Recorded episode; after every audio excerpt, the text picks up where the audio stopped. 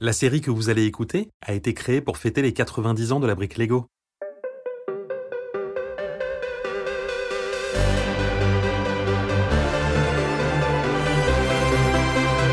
à la recherche. À la recherche de la grande notice. Épisode 4 Le grand final. L'horrible Brony a bien failli réussir à voler la seconde partie de la grande notice au nez et à la barbe de Mila, Gabriel et Gustave. Fort heureusement, il a échoué et dans son malheur, il a laissé derrière lui un carnet de notes indiquant où se trouve le dernier morceau, dans son QG à Légoville. Dans les rues de Légoville, les feux rouges changent de couleur sans prévenir, les bornes incendie arrosent les passants, et les haut-parleurs crachent de la musique à n'importe quel moment. Au milieu de ce désordre habituel, personne ne prête attention aux trois compères dissimulés derrière un journal. Assis sur un banc, Mila, Gabriel et Gustave surveillent un immeuble gigantesque, celui dans lequel se trouve Lord Brony. Ils ont beau se demander comment entrer sans se faire remarquer, il n'y a rien à faire. L'endroit est une vraie forteresse. Dépité, ils s'apprêtent à partir quand Gabriel voit une photo sur la couverture du journal. Eh, c'est qui ces trois ours? La grande diva Caterina Caspieta, accompagnée de son neveu et de sa nièce, est à Légoville pour une série de représentations des Noces de Figaro de Mozart. Ah ah, intéressant. Frangin, quelque chose me dit que tu penses à un truc. Par la grande hibernation, dans quoi vous allez encore m'embarquer? Mila et Gabriel prennent Gustave par la patte et l'entraînent dans une boutique de vêtements. Quand l'ours ressort de la cabine d'essayage, il porte un grand chapeau, une robe magnifique et des gants de velours qui recouvrent ses griffes. C'est fou, tu ressembles comme deux boules de poil à Caterina Caspieta. Hmm, Je suis pas bien sûr de votre plan. Mais si, si une star comme Caspieta demande à le voir, Lord Brony sera tellement flatté qu'il acceptera. et on pourra rentrer sans problème. Allez, en route Hé, une minute. Ça ne marchera que si vous aussi, vous faites un petit effort vestimentaire. Lorsque Gustave pénètre dans le hall luxueux de l'immeuble, il est accompagné de deux oursons bien empotés. Sous leur déguisement, Mila et Gabriel meurent de chaud. Tout chancelant sur ses bottines à talons, Gustave s'approche de l'homme à l'accueil. Le regard fixé sur un écran, celui-ci ne daigne même pas lever la tête. C'est pourquoi? Je... Je souhaite voir Monsieur Brony. Vous êtes ma honte. Lord Brony ne reçoit pas d'inconnus. Ah, euh, bon d'accord. Insiste, t'es une grande diva, oui ou non? T'as raison. Non, mais vous savez qui je suis? Caterina Caspieta, la plus grande cantatrice du monde. Alors, j'exige de voir votre bateau immédiatement. Navré, madame, je, je vous avais pas reconnu. Je, je ne suis qu'un sombre vermisseau. Oh, veuillez monter jusqu'au dernier étage. Je préviens Lord Brony de votre arrivée. Sans un regard pour l'homme qui leur fait une courbette, le trio entre dans l'ascenseur. Lorsque les portes se referment, ils éclatent de rire en repensant à la mine déconfite du réceptionniste. Ils rigolent tellement qu'ils ne remarquent même pas qu'ils sont déjà arrivés. Ce n'est qu'en essuyant leurs larmes de rire qu'ils voient Lord Brony les dévisager d'un air sévère. Deux colosses sont plantés derrière lui. Sans rien dire, l'archéologue continue de les scruter avant de leur adresser un sourire hypocrite. Madame Caspieta, quel honneur de vous recevoir ici. Après avoir déposé un baiser baveux sur la patte gantée de Gustave, Brony les guide jusqu'à une pièce au mobilier hors de prix. Contre les murs, des étagères allant du sol au plafond accueillent des tas de reliques. Des couronnes, des miroirs, des livres, des statues et des bijoux, il y en a partout. Mila cherche la notice des yeux, mais elle n'est pas là. Installez-vous, je vous prie. Alors, que me vaut le plaisir de cette visite? Ce que j'ai à vous dire est extrêmement confidentiel. Donc, euh, si vous pouviez dire à vos hommes de débarrasser le plancher, Oh, ne vous inquiétez pas, ils sont bris comme des briques. Dans ce cas, je vais devoir vous laisser. Euh, Non, non, non, attendez. Johnny, John, sortez. Oh, dites-moi tout, dites-moi tout, quelle est cette petite cachotterie Voyez-vous, des connaissances haut placées m'ont certifié que vous étiez en possession d'une partie d'un parchemin très ancien que l'on nomme la Grande Notice. Amatrice d'histoire, j'aimerais mettre la patte dessous. Ah, je vois. Malheureusement, vous allez être déçue, chère madame. Je n'ai pas ce précieux parchemin. Écoutez, Monsieur Brownie, euh, je pense pouvoir vous faire une proposition que vous ne pourrez refuser. Gustave attrape un bout de papier et un stylo dans son sac à main. Dessus, il y griffonne une série de chiffres qui s'allongent en même temps que les yeux de Brony s'écarquillent. Voici. Oh, oh, ah, bon, je, je vais la chercher. Brony se lève de son siège quand la sonnerie du téléphone retentit. Agacé, l'archéologue décroche. Au fur et à mesure de la discussion, son visage se transforme. Lorsqu'il repose le combiné, il est aussi pâle que la lune et un rictus agite ses lèvres. Puis il esquisse un sourire à terrifier un requin. Johnny? John? Les hommes de main surgissent dans le bureau. Lord Brony attrape une télécommande et la pointe vers la télé à l'autre bout de la pièce. Sur la première chaîne, la diva Caspieta donne une interview en direct.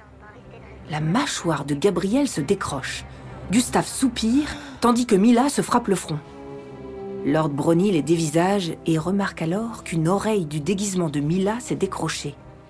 L'archéologue se jette sur elle et lui arrache son masque d'ourson. Vous Vous êtes les trois enquiquineurs de la forêt de Myriade et de l'île de Maladone Oh, Mila, qu'est-ce qu'on fait? On passe à l'action Gabriel sort son aéroskate et saute dessus pour foncer vers l'archéologue.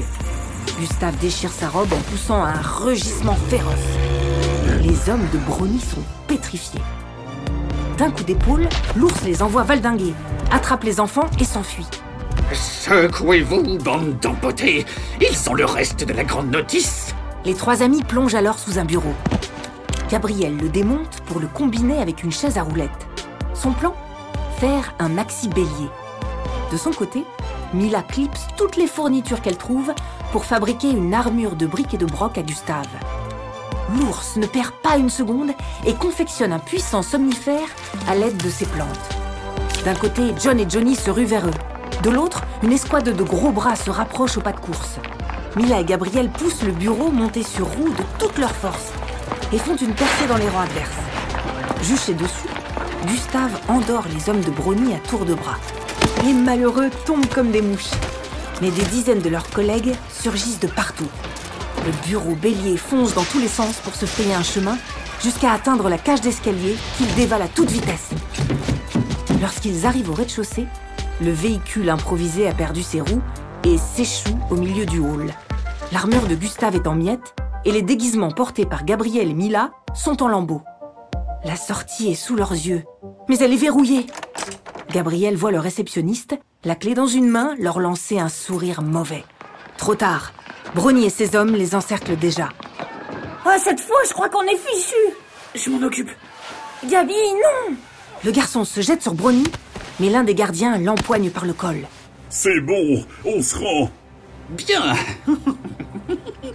Donnez-moi vos deux morceaux de la notice Johnny, Enfin Je vais être l'archéologue le plus célèbre de la planète Autour d'eux, éprouvés par la course-poursuite, l'immeuble tremble. Le sol se fissure, les tableaux accrochés au mur tombent et des bouts de plafond se décrochent. Alors que tout le monde panique, Brony assemble les trois parties de la grande notice. Ne vous inquiétez pas Avec ça, je vais tout réparer. Alors, euh, euh, quoi, mais, mais pourquoi je ne comprends rien? C'est illisible, ce truc Brownie, seuls les deux enfants dont parle la prophétie peuvent déchiffrer ce parchemin. Quoi? Mais, mais non, non Oh non C'est impossible Le plafond s'affaisse de plus en plus. Les vitres se brisent et la porte d'entrée vole en éclats. Les gardes se précipitent dehors et Gabriel en profite pour sauter dans les bras de sa sœur. Devant son incapacité à lire la grande notice, Brony est dévasté. Gustave l'attrape par le col pour le faire sortir du bâtiment avec l'aide des enfants. Dehors, tous les Gauville regardent l'édifice tangué. Il se balance tellement qu'il menace de s'écrouler d'une seconde à l'autre. Monsieur Brony, si vous nous prêtez la grande notice, on peut encore faire quelque chose. J'étais sûr de pouvoir y arriver. Donnez-la nous, on va essayer. Les yeux dans le vide, Brony tend le parchemin à Gabriel et Mila. À leurs yeux, la formule est claire comme de l'eau de roche. En chœur, ils la prononcent. D'un coup, la grande notice crépite, s'illumine, avant qu'une vague de magie ne se répande dans tous les Gauville. Sans plus attendre, les enfants dirigent les ouvriers de fortune. Voisins, animaux et commerçants s'activent tous ensemble pour stabiliser la construction. Même Brony se retrousse les manches. Une brique par-ci, une brique par-là. Grâce à cet effort commun, l'immeuble cesse de trembler. Mieux que ça, il est plus solide qu'avant. Les habitants de Légoville crient de joie et se prennent dans les bras. Avec un sourire béat, Lord Brony rejoint Gabriel et Mila. Hum, les enfants, je... Oh, je crois que vous avez réveillé quelque chose en moi. Oh, des pyramides, des temples, des amphithéâtres. Oh, j'ai envie de construire toute ma vie maintenant. Quelques semaines plus tard, le monde a déjà bien changé. Les cafetières font du café sans bulle, les escaliers s'arrêtent de s'effondrer et les bateaux naviguent sans finir six pieds sous mer. Devant leur maison, Mila et Gabriel disent au revoir à Gustave. Sylvia Ratavia, la grande voyante, est là elle aussi. Tu vas rentrer dans ta forêt maintenant? Pas tout de suite. Je crois que je vais faire un bout de route avec Sylvia. Maintenant que ma roulotte est d'aplomb, je vais enfin pouvoir voyager. Mais vous reviendrez nous voir. Évidemment. À très bientôt, les enfants. Mila et Gabriel les regardent s'éloigner avant d'aller s'écrouler dans leur lit, encore épuisés par cette fantastique aventure. Mais le sommeil est de courte durée, car s'il y a bien une chose que les habitants n'ont pas souhaité réparer, ce sont les haut-parleurs de Légoville.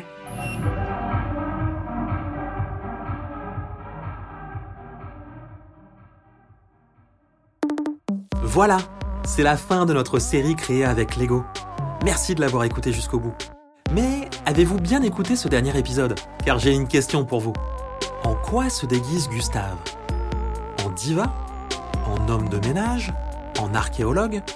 Rendez-vous sur le compte Instagram des petites histoires pour me donner votre réponse et peut-être gagner des cadeaux Lego. Je vous mets le lien dans la description de l'épisode.